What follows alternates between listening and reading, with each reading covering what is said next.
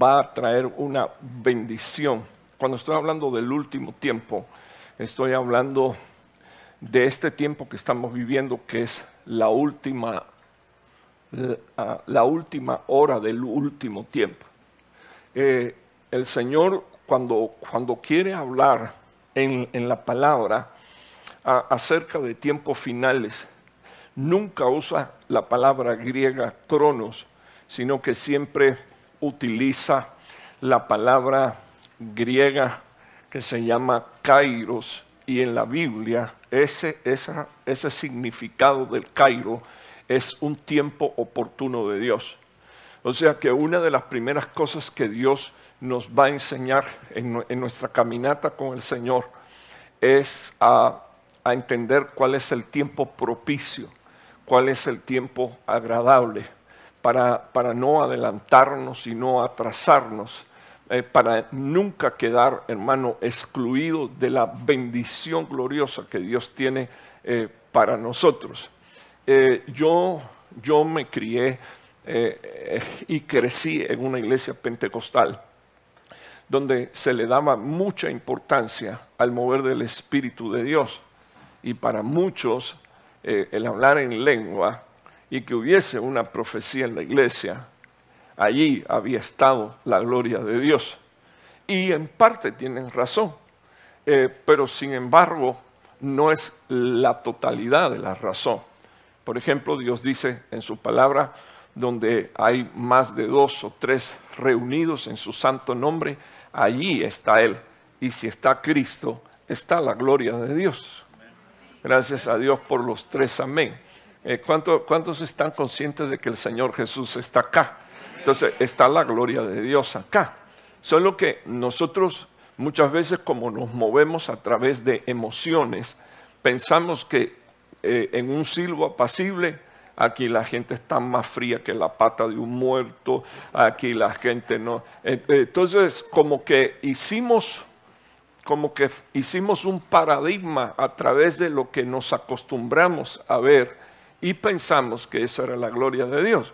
Pero, pero yo quiero hablar un poquito de la gloria de Dios y su propósito y quiero dedicarle unos minutos para conversar acerca de lo que hace que la presencia de Dios no solo llegue, sino que se quede. Con lo que tiene que ver es con esto. Déjeme decir algo más. Eh, yo creo firmemente, esto es lo que creo, eh, que la iglesia de lo que está es compuesto de familias y donde debería de estar la gloria de Dios es en mi casa. ¿Sí o no? O sea, yo, no, yo, yo lo que quiero dejar en tu corazón es que la gloria de Dios donde tiene que estar es en tu casa. ¿Por qué? Porque tú eres templo, morada y habitación del Espíritu Santo de Dios. Entonces es ahí donde el Señor tiene que empezar a trabajar con mi vida y tiene que empezar a trabajar con la tuya. Y, quiero mostrarte a la luz de la palabra de Dios algunas cosas que hacen que la gloria de Dios permanezca especialmente para este último tiempo. Eh, primer versículo, quiero que usted vea Hechos capítulo 2, eh, versículo 42, 43. Eh, y, quiero que, miremos a, la luz de la palabra de Dios las cosas que se dicen en este versículo. Dice la Biblia, y se dedicaban, se dedicaban continuamente, y, y yo quiero que usted vea que es una expresión generalizada para cuatro cosas que hacían los discípulos y los apóstoles cuatro cosas invariablemente hacían los discípulos y los apóstoles. Se dedicaban, y usted tiene, tiene una idea de lo que es continuidad, ¿verdad? Más o menos tiene idea de lo que es continuidad. Por ejemplo, continuidad es lo que tú haces todos los días cuando te vas a trabajar. O sea, aún eh, te sientes mal, pero eh, tienes un sentido de responsabilidad y te levantas y sales porque tú sabes que el pan de tu casa depende de que no te echen del trabajo. Entonces hay continuidad. Entonces, continuidad con lo que tiene que ver es con un esfuerzo. Eh, continuidad con lo que tiene que ver es con una batalla. Continuidad con lo que tiene que ver es con que no te desalientes, con que no te desanimes, con que la adversidad no te arrastre al desánimo y tú desistas de aquello para lo cual Dios te llamó y te escogió. Entonces es una batalla porque es espiritual. O sea, e, eso es lo que hace el enemigo, hurtar, matar y destruir. Pero Jesús dijo, yo he venido para que ustedes tengan vida y vida en abundancia. Entonces, eso fue lo que prometió Dios. Y casi siempre nosotros pensamos que es Dios el que está fallando. Pero en realidad no es Dios el que está fallando a su promesa, porque la Biblia dice que Él no es hombre para mentir, ni hijo de hombre para arrepentirse. Cuando Él promete una cosa, Él la cumple. Entonces quien está fallando soy yo.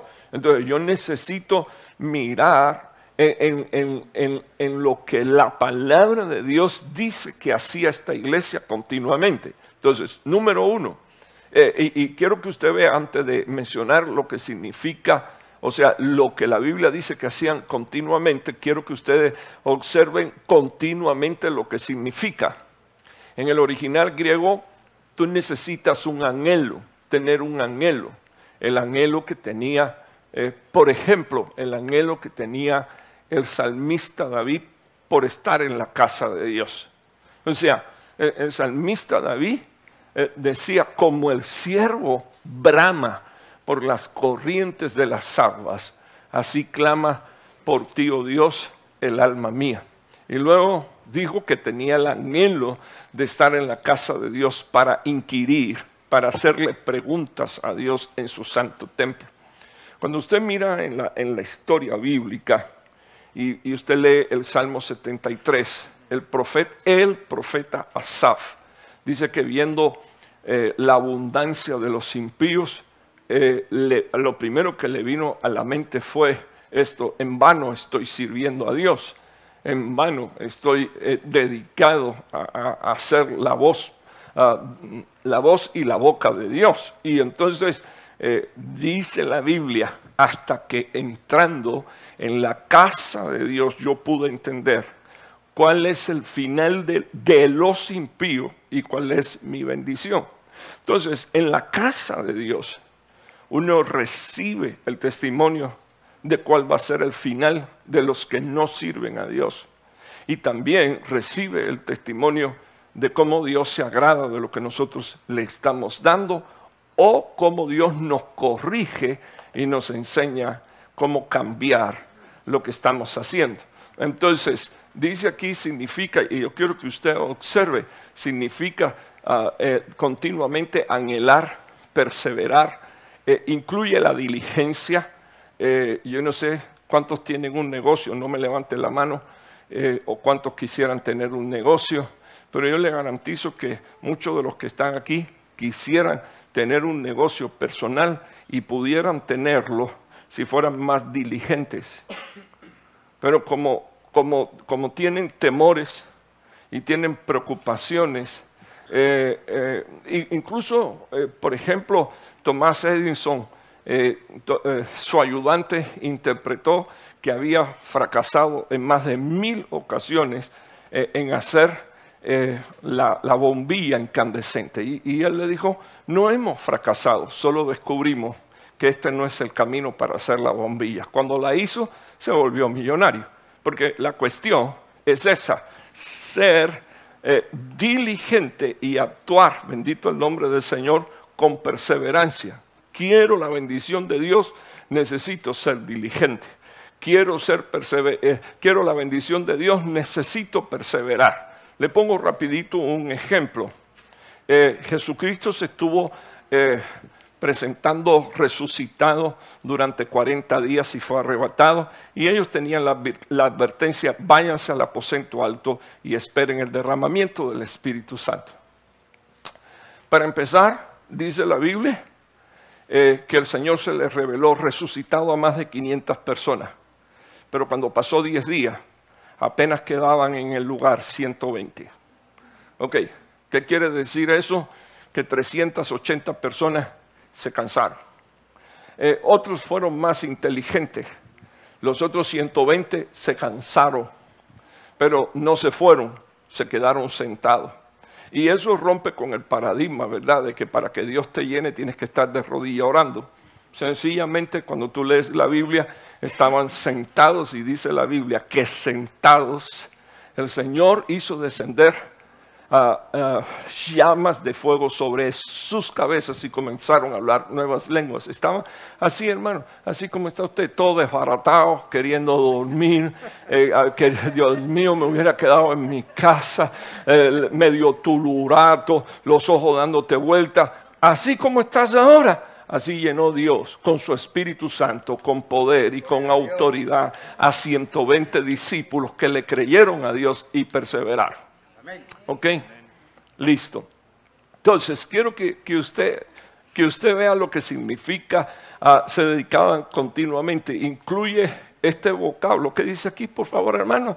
Asistir, ¿qué cosa? Asiduamente. A todos los ejercicios. ¿Y quién dice que una iglesia no es un lugar donde lo ejercitan a uno?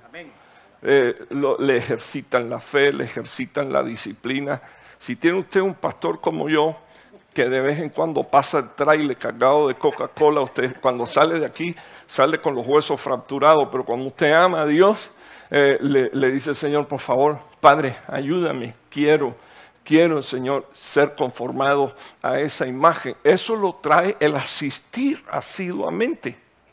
Yo, yo me quiero quedar unos minutos con usted para que usted se dé cuenta que yo no tengo el cable pegado.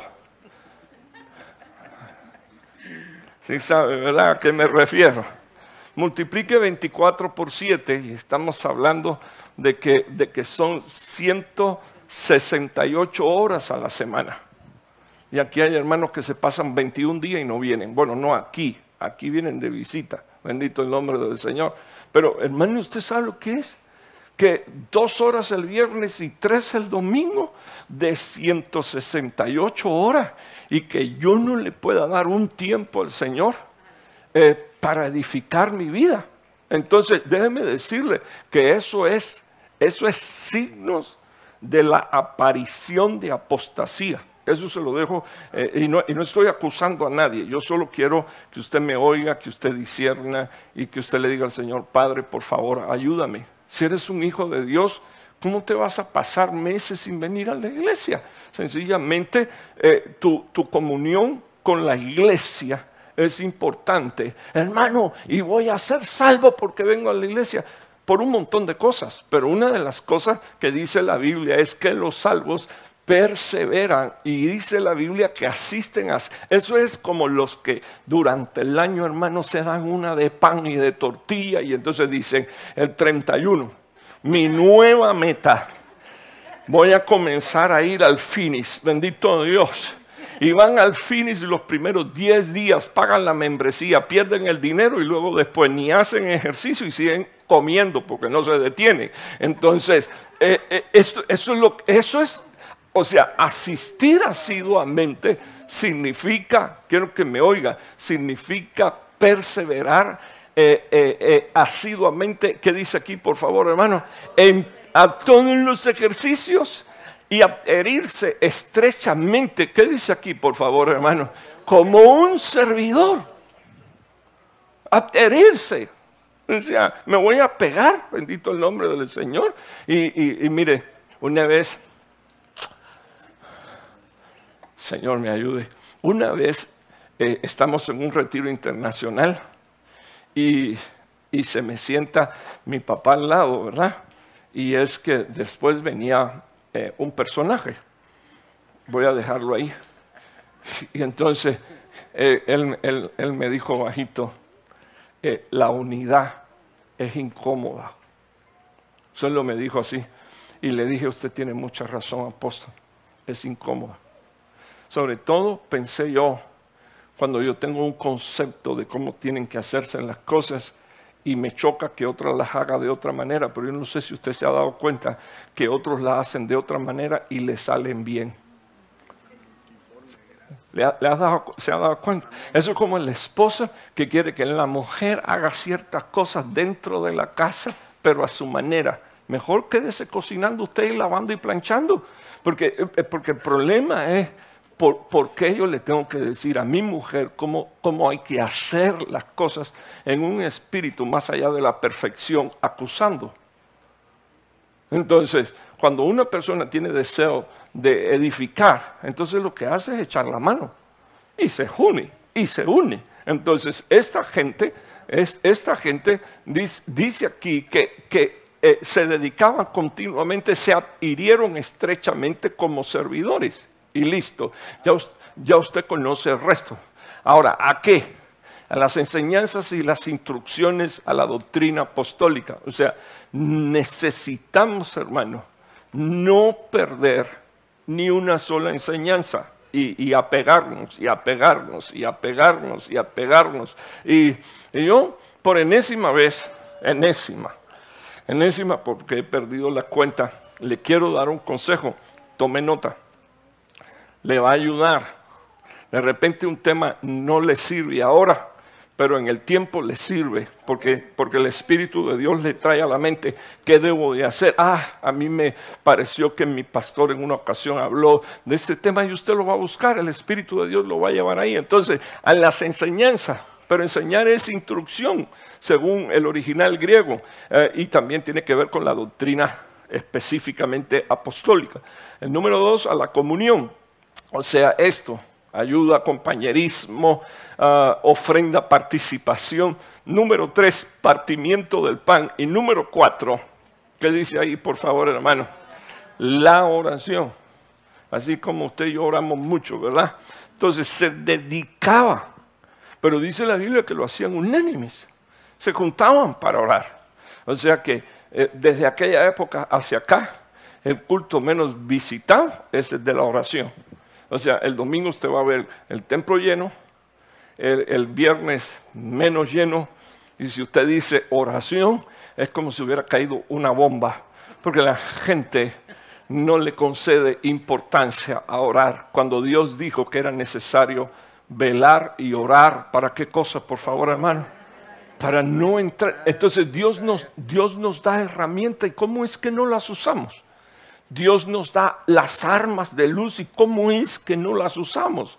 Y entonces mucha de nuestra vida se mueve en, el área de que a ver qué va a hacer Dios. Pero la Biblia dice que el que pide es el que recibe. Y el que busca es el que haya. Y el que llama, dice la palabra de Dios, Dios le abrirá. Entonces, ¿qué hay? ¿Una puerta cerrada? Pues clama al Señor, clama a mí, dijo el Señor, y yo te responderé. Ahora, Ah, bonito, se oye bonito. ¿Usted sabe por qué? Porque a veces Dios no te contesta lo que tú estás esperando que te diga, en lo que tú esperas que te diga que sí. Entonces, eh, yo quiero ponerle aquí la lupa un momento al hecho de que, de que esta gente entendía la importancia de estas cuatro cosas. Y entonces, si usted se da cuenta, eh, a causa de las cuatro, no de tres. Esto es una mesa de cuatro. Ok, si usted a una mesa de cuatro patas, usted le quita una pata, ya la mesa no funciona. La mesa se le va a caer del lado donde no hay pata. Entonces, no hay hogar y no hay, no hay, no hay hogar, no hay familia, no hay casa ministerial que se sostenga si no tiene estas, tres, estas cuatro cosas. Es imposible. Es una, una mesa de tres patas o de dos patas es una mesa inservible. No puedes, no tienes manera. Entonces sobrevino temor, dice la Biblia, a toda persona. ¿Qué dice ahí, por favor, hermano? ¿Sobrevino qué cosa? ¿Temor a quién? ahí no dice que a la iglesia, sino que a toda persona, iglesia y no iglesia. Dice la palabra de Dios y empezaron a manifestarse prodigios, señales, y dice la Biblia que Dios se empezó a honrar y se empezó a glorificar. Próximo versículo, el 44, porque el 43 ya lo leí. Todos los que habían, ¿qué dice aquí por favor hermano? Los que habían creído. Entonces déjenme hablar un minuto. Los que de verdad creen y tienen una fe genuina, una de las cosas que buscan, ¿qué cosa es, por favor, hermano? Estar, estar juntos. O sea, ok, realmente creí, ¿cuál es el primer signo de mi fe? Estar en el lugar donde yo sé que Dios habla, donde yo sé que yo me puedo regocijar, eh, donde yo sé que mi fe va a madurar. Dice la palabra de Dios, ah, estaba junto, tenían las cosas en común, eh, día tras día continuaban unánimes en el, templo, partiendo, que dice aquí, por favor, hermano, el pan en los hogares. O sea que tenían tiempos en la iglesia, pero tenían tiempo ¿dónde? Por favor, en las casas, en los hogares. Ahora díganle a su hermano, pero no eran chismosos, ni murmuradores, ni rebeldes. Por favor, volteese, volteese. Dígale, no eran ni chismosos, ni murmuradores, ni rebeldes. O sea, que una reunión en una casa no es para estar hablando de los hermanos de la iglesia. ni siquiera para permitirle a una persona que nos venga a hablar de otro hermano de la iglesia. No, no, estás en mi casa, mi casa la tienes que respetar. La tienes porque te traje a mi casa. Entonces es importante que nosotros aprendamos principios bíblicos. La Biblia dice que ah, estaban en el templo y en los hogares que hacían, partían el pan. O sea que es tan bíblico como tan santo que usted de vez en cuando invite a alguien y claro, ese alguien, yo le recomiendo que ese alguien sea una persona de testimonio porque se lo hace perder a usted si usted no se da cuenta. Entonces dice aquí la Biblia, día tras día continuaban unánime y entonces comían juntos. ¿Y, cómo es que comían juntos, hermano? ¿Con qué? Con alegría. Y, aquí aparece la palabra sencillez de corazón, que es humildad.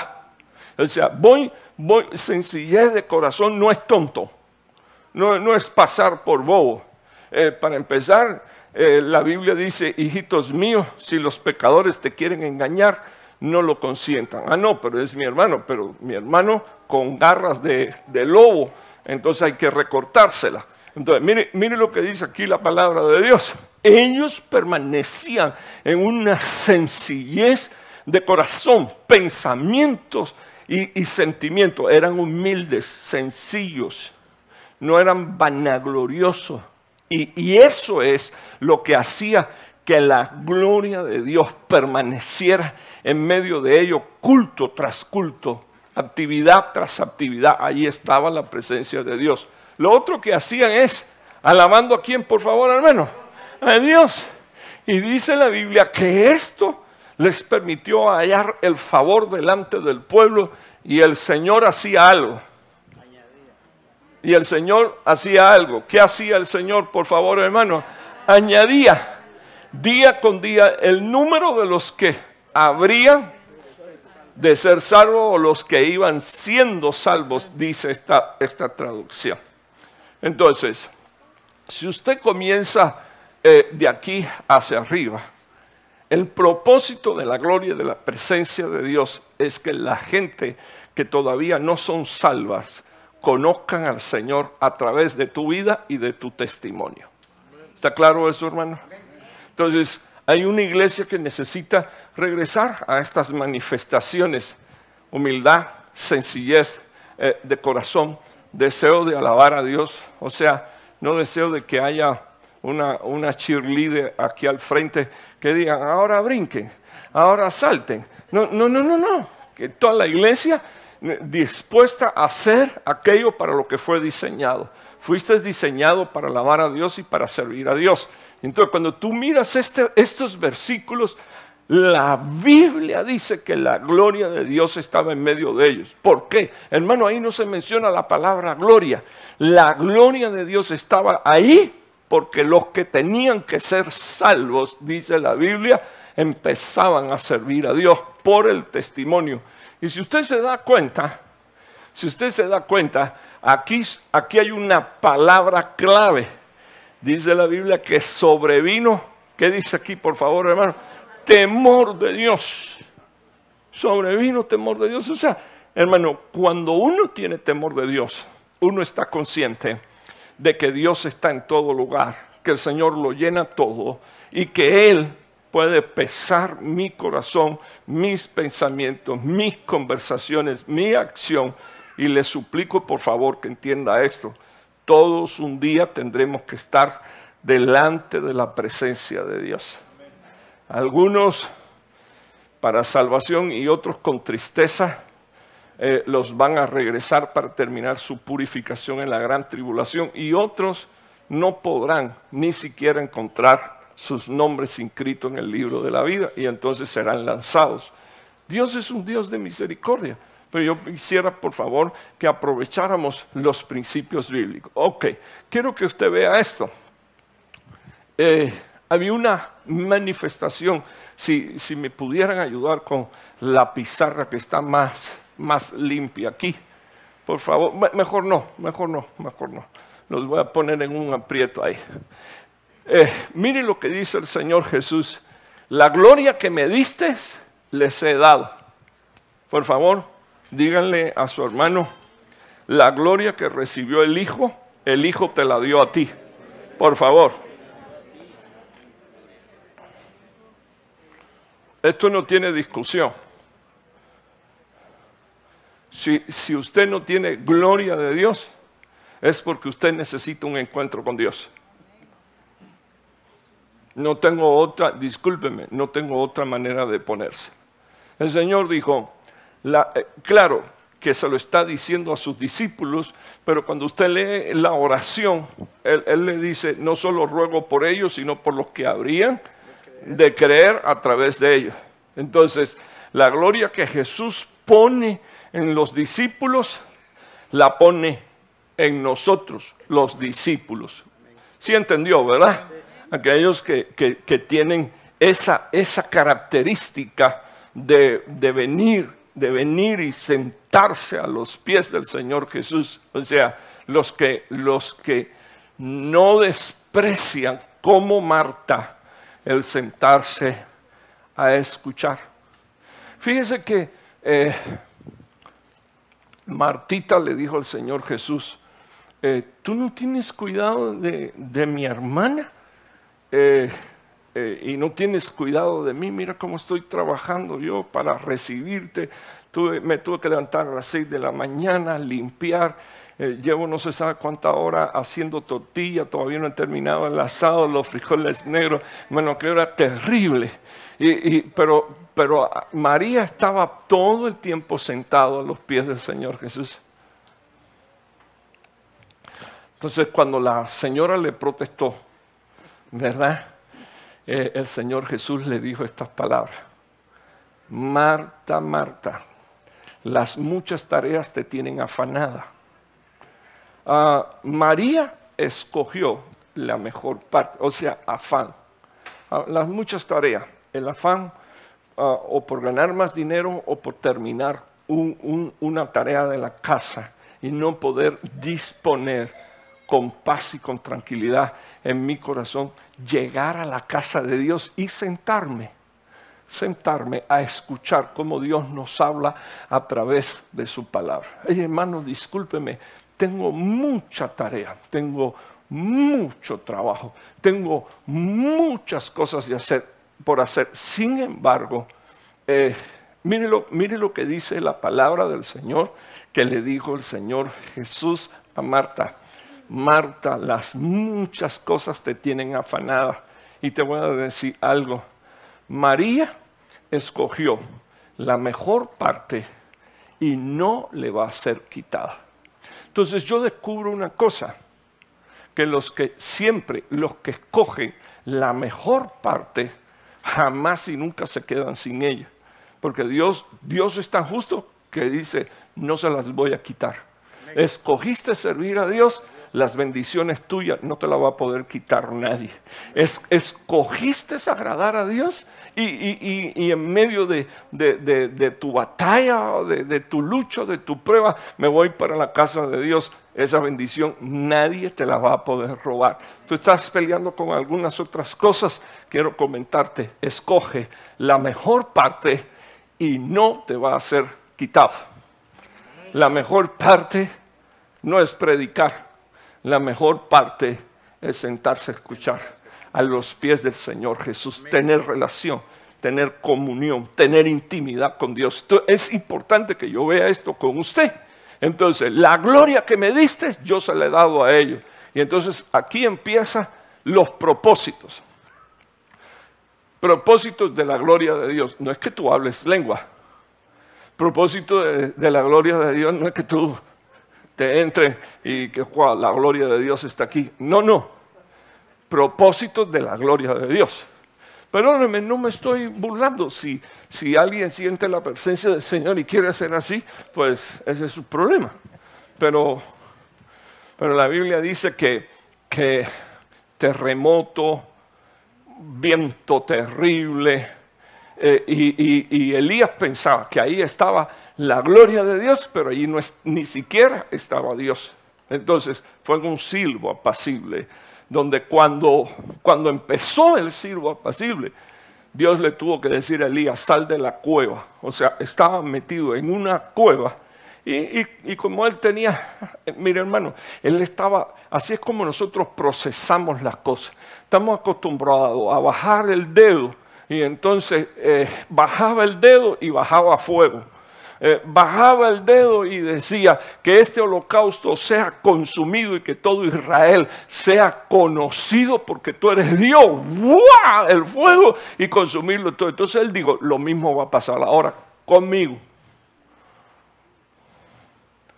Entonces, cuando tú te acostumbras usando tu don, cuando yo me acostumbro usando mi don, el ministerio que Dios me ha dado, y yo no me doy cuenta de que Dios tiene una forma particular de tratar con cada uno de nosotros, entonces yo me empiezo a perder las bendiciones que tiene Dios para mi vida.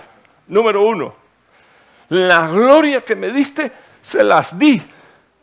Y cuando usted busca en el original griego es las repartí porque le tuve misericordia. O sea, eh, ¿cuántos entienden eso? ¿Saben cómo algunos describen la misericordia de Dios y explican la misericordia? Como, hermano, eso, eso está grueso. Al que Dios le tuvo misericordia, no, no se crea que usted es el niño lindo de papi. No, no, no. Al que Dios le tiene misericordia, según los estudiosos, la misericordia es el amor por la miseria. Así que yo voy a decir que Dios me tuvo misericordia para entonces decir que el más miserable de todos los hombres sobre la faz de la tierra era yo. Eso fue lo que dijo Pablo. Yo, el más miserable de todos, siendo un perseguidor de Dios y de su iglesia, a él le plació el revelarse a mi vida. Entonces, es importante que usted entienda que la gloria que Dios reparte su gloria, cuando la reparte, la reparte por qué cosa, hermano? Porque tiene qué cosa? Me ayuda a predicar, dígale a su hermano. Grande ha sido la misericordia de Dios con nuestras vidas. Ok. Entonces, la gloria de Dios, dice la palabra de Dios que la, la repartió ¿Qué dice aquí, por favor, hermano? Para que sea uno, así como nosotros somos uno. Entonces, eh, no me venga a hablar de gloria de Dios porque, porque hubo lengua, o hubo predicación, o hubo profecía si la gloria de Dios no se manifiesta dentro de la iglesia en un espíritu que provoca sujeción y unidad, entonces la gloria de Dios no está. Lo que está es el ejercicio, hermano, ¿y qué cosa es lo que está? El ejercicio de los dones por la fe. Entonces, es impresionante que cuando tú miras a, la luz de la palabra, una de las cosas que dijo Dios es, he sacado de mi gloria para que tú seas uno con los demás y los demás sean uno contigo. ¿Cuántos entienden eso? Ni un amén. ¿Será que me los estoy llevando con el trailer o no puede ni decir amén, hermano. ¿Sabe qué significa amén? Que así sea, Señor. Que así sea. Entonces, le quiero, le quiero contar. No podemos engañar a Dios si nosotros sentimos que yo, o sea, si yo siento que con un hermano no, no me puedo tratar, no lo puedo mirar, no me puedo llevar. ¿Qué pasó con la gloria de Dios? Eh, ¿Qué pasó con la presencia de Dios? Porque lo primero que dice la palabra de Dios es que Dios puso su gloria, la repartió y tuvo misericordia de nosotros para que seamos uno así. Y el ejemplo de esa unidad es Dios el Padre con Dios el Hijo. Y Dios el Hijo con Dios el Padre. Ahora, mire, mire, mire el segundo propósito. Ya usted vio aquí unidad. El segundo propósito es este, ah, ah, ah, con temor de Dios. Con temor de Dios. Necesito tres hermanos aquí, con temor de Dios. Hermano, por favor, estoy pidiendo tres hermanos acá. Por favor. Eh, leamos, leamos qué dice aquí. Para que sean uno, así como nosotros somos uno. Entonces, miren lo que, lo que dijo el Señor Jesús. Eh, vamos a darle eh, el crédito y la honra a Dios. Él es el Señor Jesús. Y está diciendo el Señor Jesús, yo en Él, en ellos, o sea, Él metido aquí adentro. Y entonces dice, dice el Señor Jesús, y tú dentro y tú dentro de mí. Entonces, Él aquí, Él aquí y tú aquí. O sea, pongámoslo así, el Padre dentro del Hijo. El Hijo, y, el, perdón, el Padre y el Hijo dentro de nosotros. Eso es lo que dice la palabra de Dios. Y le voy a decir porque a mí me resulta tan asombroso compartir esto con usted. Porque cuando el Hijo no había sido revelado como Hijo y como Salvador, el Hijo estaba dentro del Padre y el Hijo era un misterio. Y entonces el Señor Jesucristo dice, y Pablo dijo, pero, pero la revelación de Jesucristo es una gloria que yo estoy repartiendo. Entonces dice el Hijo, yo dentro de ellos y tu Padre dentro de mí. Y el propósito es, ¿para qué cosa, por favor, hermano? Para que todos sean uno. Entonces, si no hay unidad, no me diga usted que el Padre está dentro del Hijo y el Padre y el Hijo está dentro de usted. No me lo diga. No lo acepto bajo ningún concepto. ¿Por qué? Porque el principio bíblico es este. El Señor dice, eso es lo que hago Señor, les doy mi gloria. ¿Para qué? Para que a través de mi gloria ellos me puedan tener a mí y te puedan tener a ti, Padre.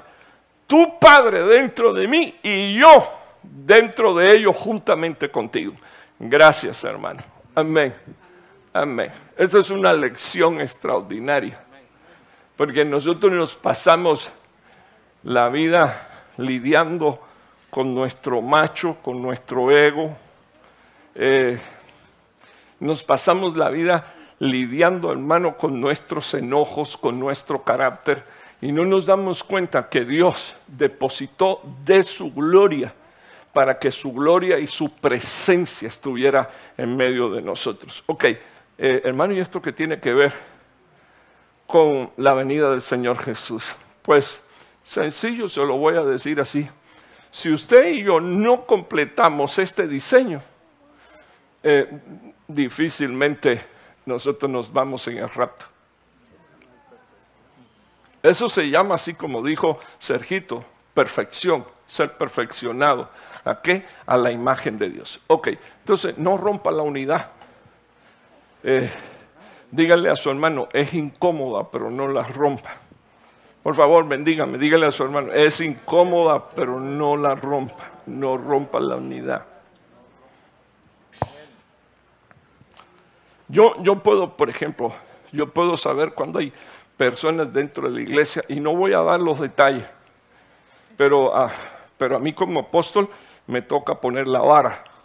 La vara no para golpear, sino para medir.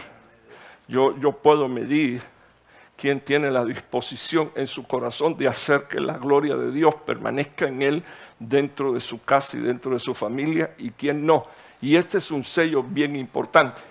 Entonces, propósito número uno, para que sean, dice la Biblia, para que sean unos.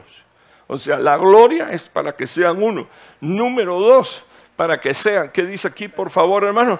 Perfeccionados en qué cosa, por favor Mire, si usted quiere, cuando llegue a casa, agarre la hoja y bótela, ¿verdad? Bueno, no, porque si tiene computadora la va a tener que votar entera o borrar el, programa. Pero segundo propósito de la gloria de Dios, ¿para qué? Hermano, segundo propósito. Entonces le puse una pregunta. ¿Será que ya somos tan perfectos o que seguimos necesitando perfección de Dios? seguimos necesitando. Pero no se me achicopale, ¿verdad? Eh, le suplico, no sé qué quiere decir eso, pero está bien encajado ahí, ¿verdad? No, no, no, no, se me, no se me empequeñezca y diga, yo no puedo. Ok, número tres, número tres, ¿qué dice aquí, por favor, hermano? Para que el mundo sepa que tú me enviaste y que los amaste tal como me has amado a mí. Entonces, tres cosas tiene el propósito, por eso yo creo que la gloria de Dios se va a derramar en la iglesia dentro de no mucho, antes de que Cristo venga. Porque yo tengo que verlo usted unido al cuerpo, cuya cabeza es Cristo. Yo, yo, yo, tengo, yo, yo tengo que verlo usted con una conciencia de que su cuerpo no es para pecar y su lengua no es para encender la rueda de la creación, sino que, que usted es, es, un hombre y una mujer apartado por Dios para servir al Señor. Yo tengo que verlo usted así, perfeccionado, y finalmente yo quiero que usted sepa que el propósito de la gloria de Dios, el tercero, es que el mundo el mundo que aquí es cosmo con sus habitantes. Y no estamos hablando de tierra. Yo espero por enésima vez que usted entienda que en la Biblia cuando aparece cosmo, los habitantes del cosmo son potestades, principados, gobernadores, huestes de maldad que se mueven en regiones celestes.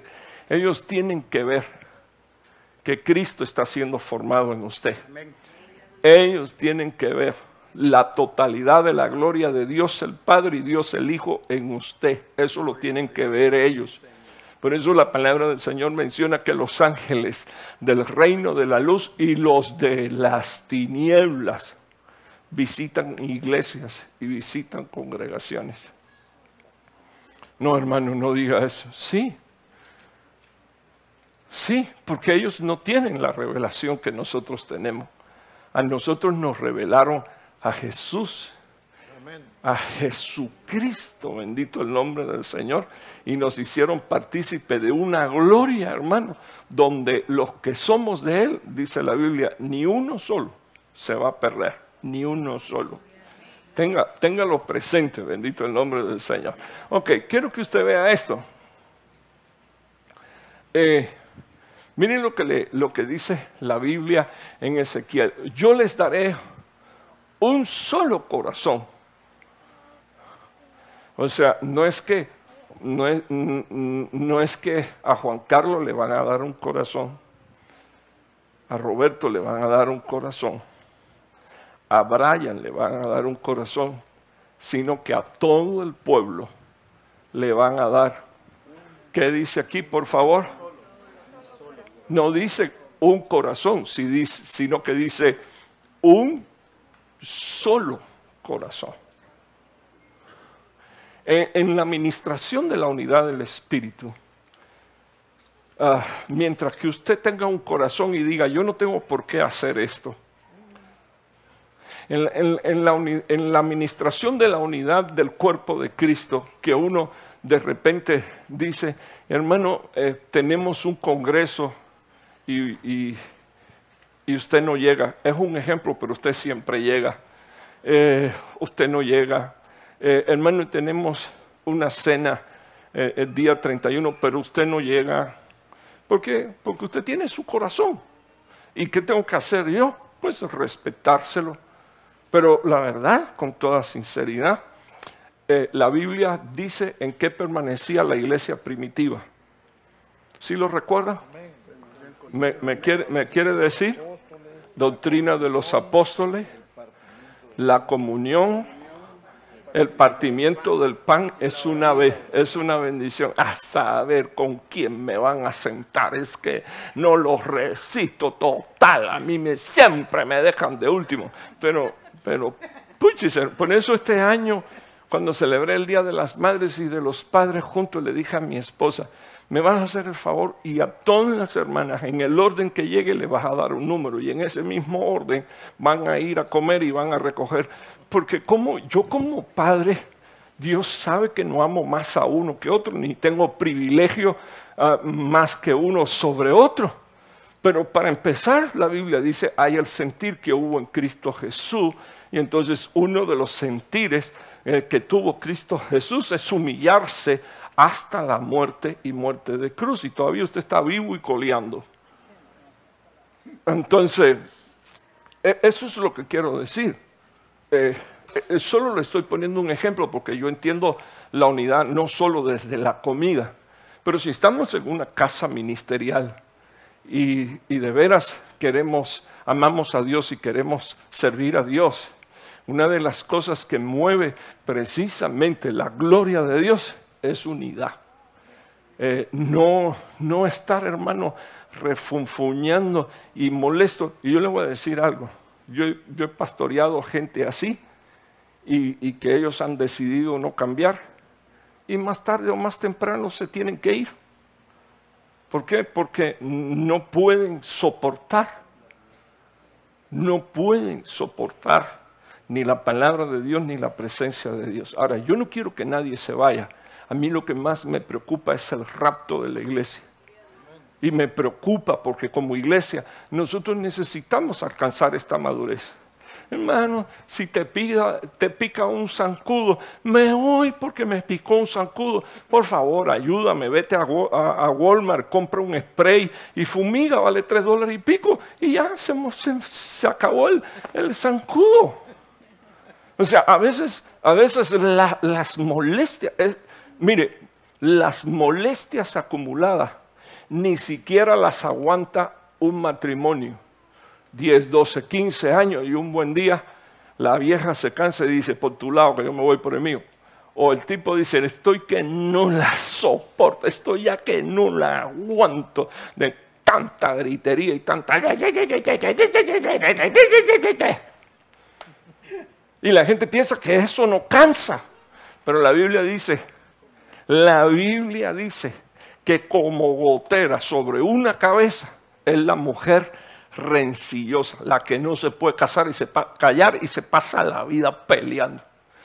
Eh, ¿Sabe lo que hacían los nazis para volver loco a los prisioneros? Los sentaban y le dejaban caer una gotica de agua. Era la tortura más poderosa que ellos tenían. Así es una mujer constantemente peleando. ¿Quién lo dice? La palabra de Dios, la Biblia.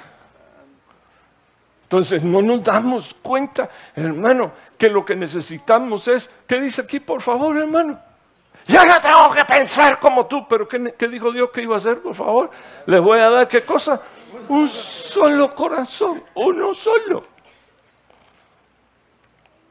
Y entonces dice la palabra de Dios, y cuando te dé un solo corazón, le dé a toda la familia, a toda la iglesia, un solo corazón, ¿qué dice la Biblia que Él pondrá después, por favor?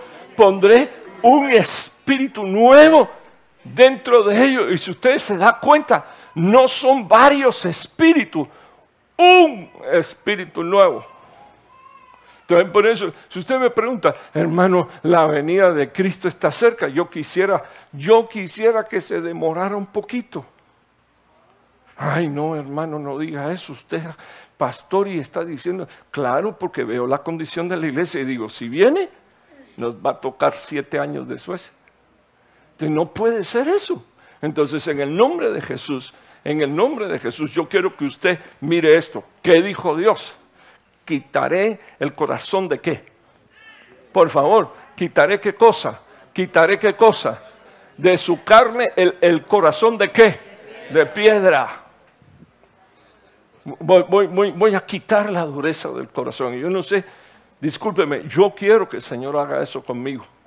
Si alguien conoce mi corazón es Dios y de repente yo creo que está blandito, pero de tantos golpes que ha agarrado en la vida, ya se me está poniendo duro. Eh, estoy hablando en el ministerio y entonces digo, no Señor, yo, yo no quiero tener un corazón duro, yo quiero tener un corazón, como dice aquí la palabra de Dios, un corazón ah, eh, de carne, de carne, pero entienda esto. Porque no dice ahí de carne y de sangre porque se corrompe, digo de carne nada más. Entonces, porque, porque ese es el corazón sin corrupción, el de carne, el que soporta la gloria de Dios. ¿Cuántos dicen amén? Entonces, mire, mire, propósitos. Aquí tiene usted uno, para que anden en qué cosa? En mis estatutos. Nadie me puede decir a mí que tuvo un encuentro con Dios y no puede, no puede caminar en los estatutos de Dios. Nadie, discúlpeme hermano, no puede. Usted, de repente usted quiere, usted quiere salvar a todos los suyos usted dice, si yo sé que Dios los va a salvar. Ah, puchis, discúlpeme. Eh, para que Dios haga esa clase de milagro, se tienen que arrepentir tienen que dejar sus malos caminos y tienen que volverse a Dios. Por eso, el milagro de la salvación es milagro. Y necesitamos orarle al Señor por ese milagro. ¿Cuántos dicen amén? No hermano, no vamos a cambiar hijos. Nosotros podemos, nosotros podemos darle testimonio a hijos. Nosotros podemos disciplinar hijos. Cambiar hijos los cambia Dios. Y fue Dios el que dijo, voy a dar un solo corazón y voy a dar un solo espíritu, pero no para uno, sino para toda una nación. Entonces, si usted me dice, ¿qué necesitamos, pastor? Pues un solo corazón. Un solo corazón que, que, que cumpla con este propósito de Dios. ¿Para qué? Para que anden en mis estatutos, para que guarden, dice la Biblia, mis ordenanzas. Fíjese, fíjese lo que dice aquí, para que anden, para que lo guarden y dice la palabra de Dios y para que los cumpla. Y entonces se va a dar algo especial. Ellos me serán por pueblo y yo les seré por Dios. Ahora quedémonos unos minutos. Yo no estoy torciendo las escrituras. Usted puede decir, yo soy un hijo de Dios, puedo ser, y soy el pueblo de Dios. Si usted no, no cumple estas tres condicionales, usted todavía no es pueblo de Dios. Porque Dios dijo, esto fue lo que dijo Dios. Por, eso yo lo invito, hermano, a darse cuenta de la cercanía del tiempo y las cosas que tenemos que arreglar, arreglar. Para el que ande en mis estatutos. ¿Qué cosas es lo que tengo que hacer, hermano? Hello. Familia, ¿qué tengo que hacer?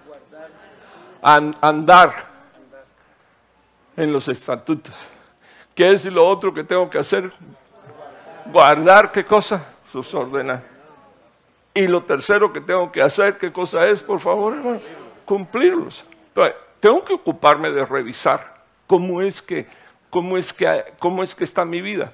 Y si hay algo que, que yo he descuidado, porque de repente he sido un poquito indulgente conmigo mismo, porque me encanta señalar a otros, pero cuando se trata de mí no puedo ver lo que soy. Entonces tengo problema, tengo problema. Entonces Dios dijo, e, esto fue lo que dijo, cuando es, eh, acuérdese que la Biblia está escrita en un orden donde nosotros necesitamos entender que hasta que estas tres cosas no se hagan en nuestra vida, no somos pueblo de Dios, ni Dios es nuestro Dios.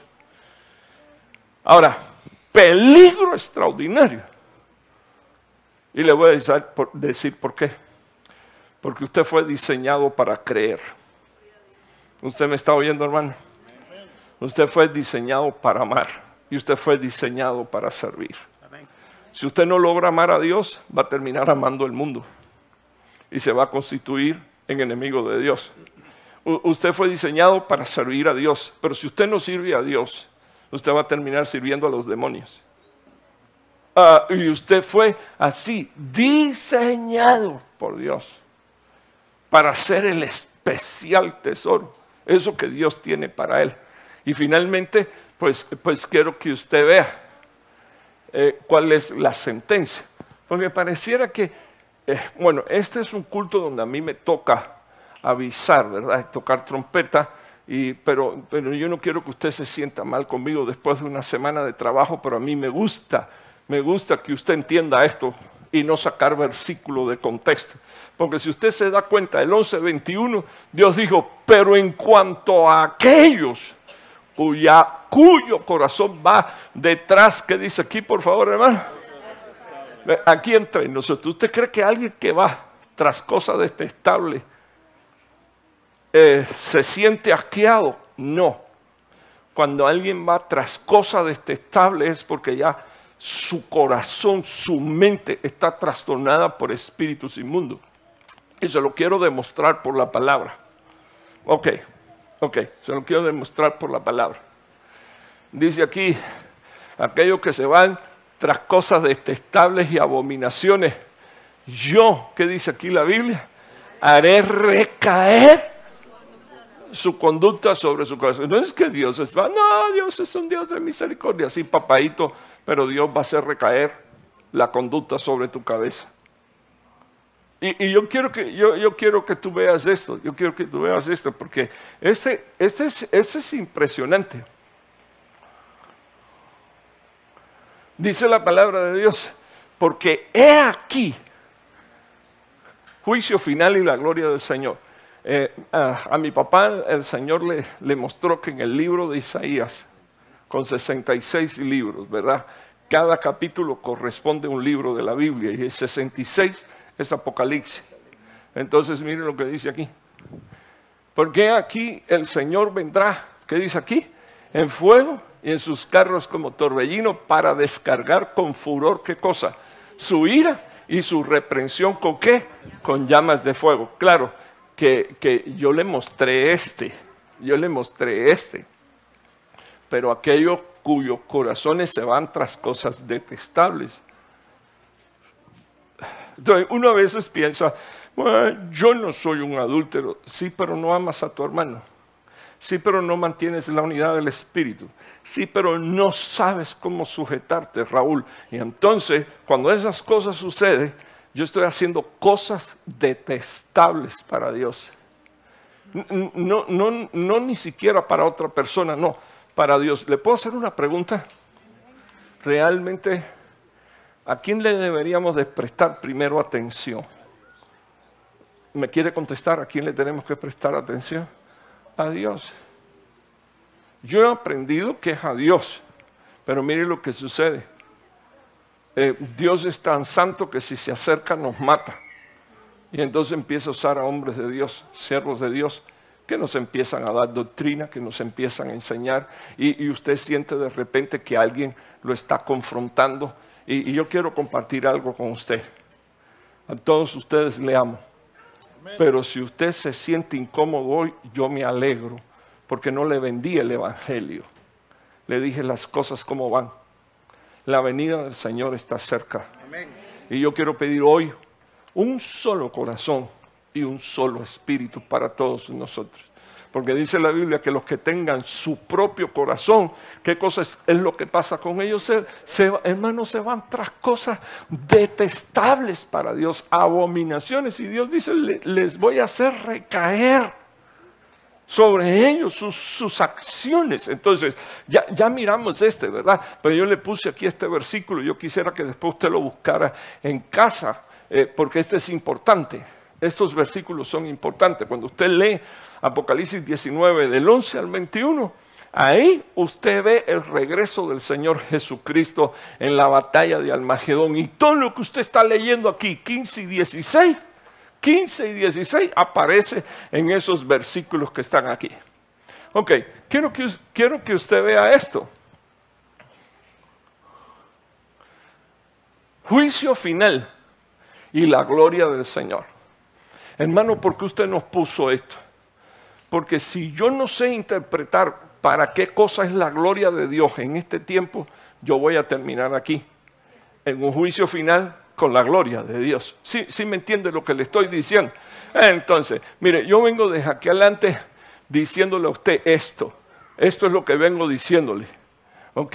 Que, Dios tiene propósito con lo que establece. Le vengo, le vengo diciendo que para esto es la gloria de Dios. Usted lo está viendo aquí. Para que nosotros lleguemos a ser uno, seamos perfeccionados y para que el mundo conozca no nos conozca a nosotros, sino al Señor Jesús.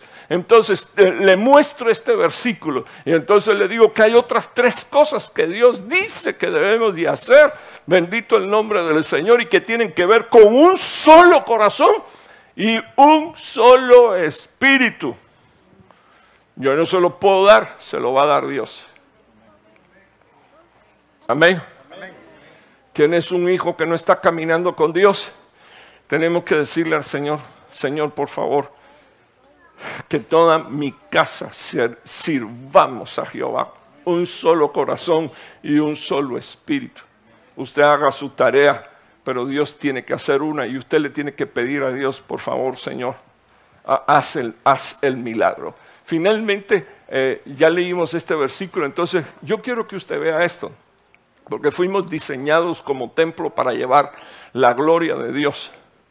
Pero aquellos que son templo y no cargan la gloria de Dios, comienzan a santificarse y a purificarse para ir detrás de huertos, dice aquí la Biblia, tras uno que está en el centro, y dice la palabra de Dios, por favor, por favor, ¿quiere leer aquí? Y dice la palabra de Dios, ¿qué dice la palabra de Dios?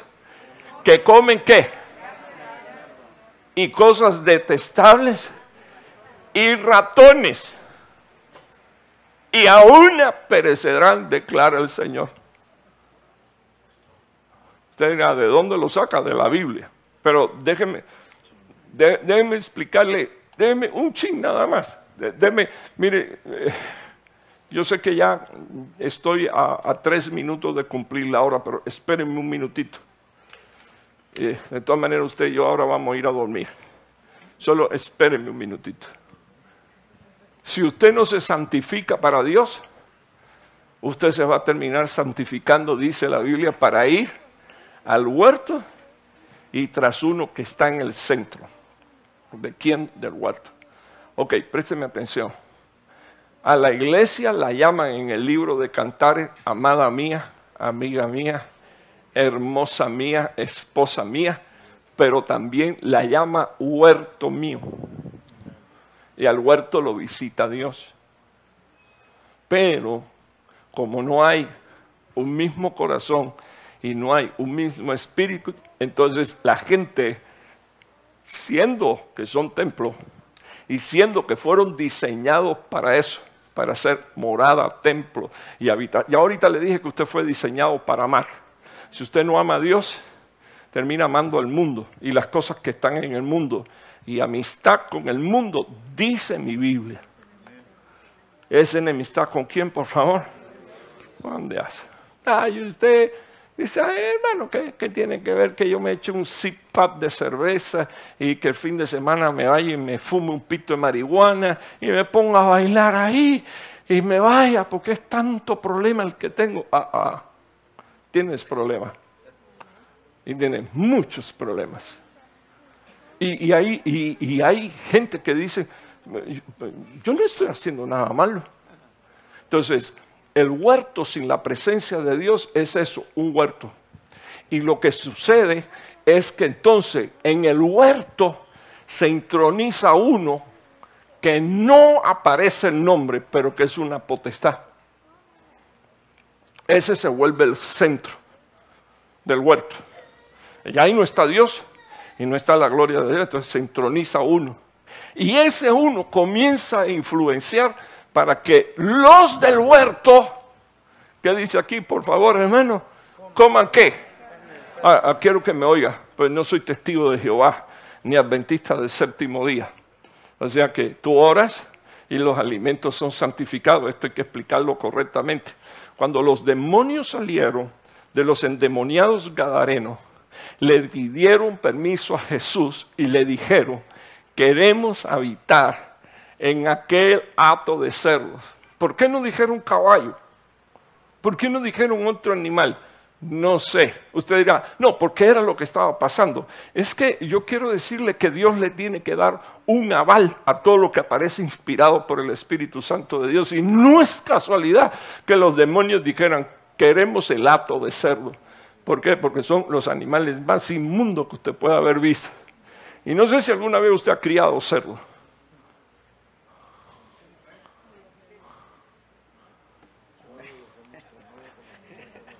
no han criado cerdo. Bueno, los que han criado cerdo saben de lo que le estoy diciendo. Comen comida podrida, que el que va a echarle comida tiene que, tiene que hacer, como dicen en mi país, de tripa corazón. Ahí están las heces fecales, la orina está toda, y usted ahora empieza a revocarse todo. Bueno, pues le quiero contar algo. Así, así son los hijos de Dios cuando la gloria de Dios no está en ellos. Debería de revocarse usted cuando usted empieza a ver este tipo de manifestación. Quiero que me oiga. Cuando los filisteos fueron a devolver el arca del pacto, los filisteos mandaron cajas de tumores y de ratas, de ratones, hecho en oro. Entonces ya usted tiene que imaginarse para empezar, uno de los dioses de los filisteos eran las ratas. Y no tiene que ir demasiado lejos, hermano. En la India hay un culto a las ratas y usted ve los sacerdotes en el templo y las ratas caminándole por arriba y ellos pasándole la mano y van a adorar a las ratas y darle comida a las ratas. Si no está convencido de eso, eh, que lo sabe todo, póngalo, culto a las ratas en la India. Y entonces usted se dará cuenta que esto no es una figura, que esto no es una alegoría, no, no, esto es una realidad escandalosa. Pero el Señor dijo esto, el Señor dijo esto. A una perecerá. Entonces usted me va a decir, hermano, ¿cómo es que usted está terminando el mensaje así? Solo para recordarle que usted es templo, morada y habitación de la gloria y del Espíritu de Dios. Usted no tiene por qué terminar así. De ninguna manera, dice la Biblia. ¿Le puedo hacer una pregunta? ¿Hello? ¿Hello? ¿Me deja hacerle una pregunta? ¿A quién le escribió eso Dios? O Isaías. ¿A quién se lo dijo Dios? A Israel. El pueblo escogido de Dios. La iglesia escogida de Dios.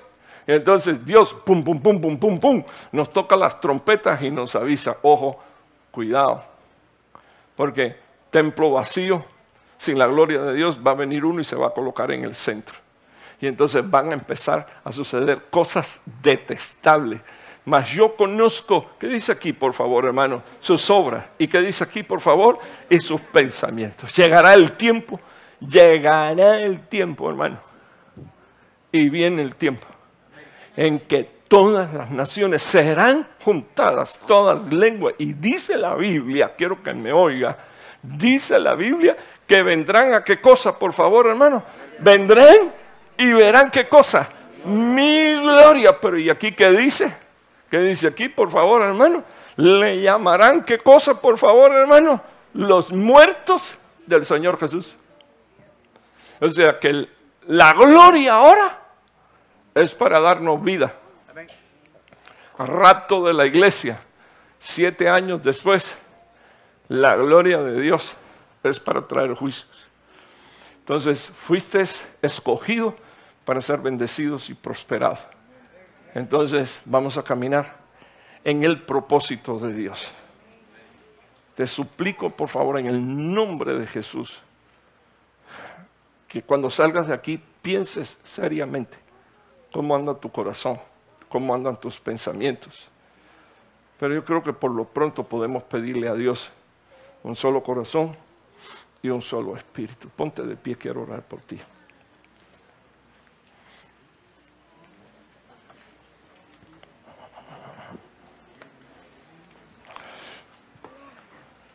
Gracias, Señor. Bendito sea tu nombre, Jesús. Bendito sea tu nombre. Cierre sus ojitos. Si Pablo me puede ayudar aquí con el piano, por favor, o Cristian. Gloria a Dios. Oremos al Señor. Hermano, como, como pastor, los primeros versículos fue para dejar instrucción bíblica. Así que usted va a tener que revisar cómo, es que está su vida. Cómo, cómo es que está en la toma de decisiones, porque Dios mira las acciones y también mira los pensamientos. Y Dios dice, voy a hacer recaer sobre tu cabeza e, eso, hermano, es un versículo que eso es, inexorable. Eso, eso ni usted ni nadie lo puede cambiar. Por eso necesitamos la gloria de Dios que trae perfección. Por eso necesitamos la gloria de Dios que trae carácter de Dios.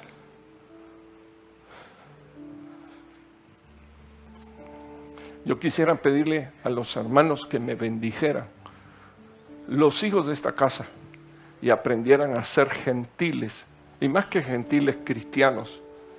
Y cuando pasen por al lado de un hermano, de una hermana, le tienda la mano y le diga, Dios te bendiga, aunque tengas que ir 14 veces ahí a echarte gel en las manos para...